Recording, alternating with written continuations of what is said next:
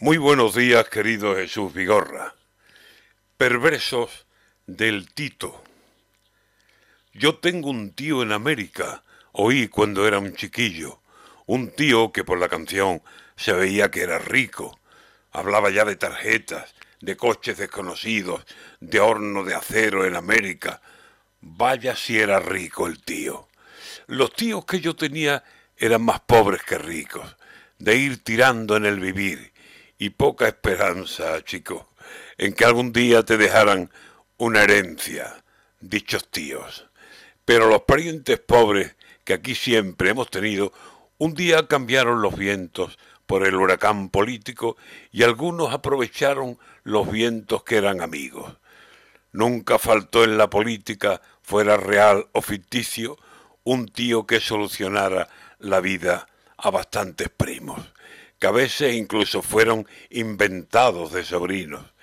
Y yo no sé qué tendrá ese viejo nepotismo que la querencia la tiene siempre hacia los mismos vicios.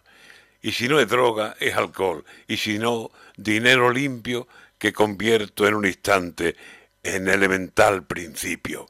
Y como es público, puedo hacer milagros. Y listo. Y la otra querencia está en multicolores sitios de whisky con mucho humo y de ropa muy cortito. Rara es la querencia aquí que no acaba en puterío. Y allí entre los vasos largos y garañones salidos dicen que salen negocios gracias sobre todo al Tito, que pone el acercamiento y el cazo del beneficio.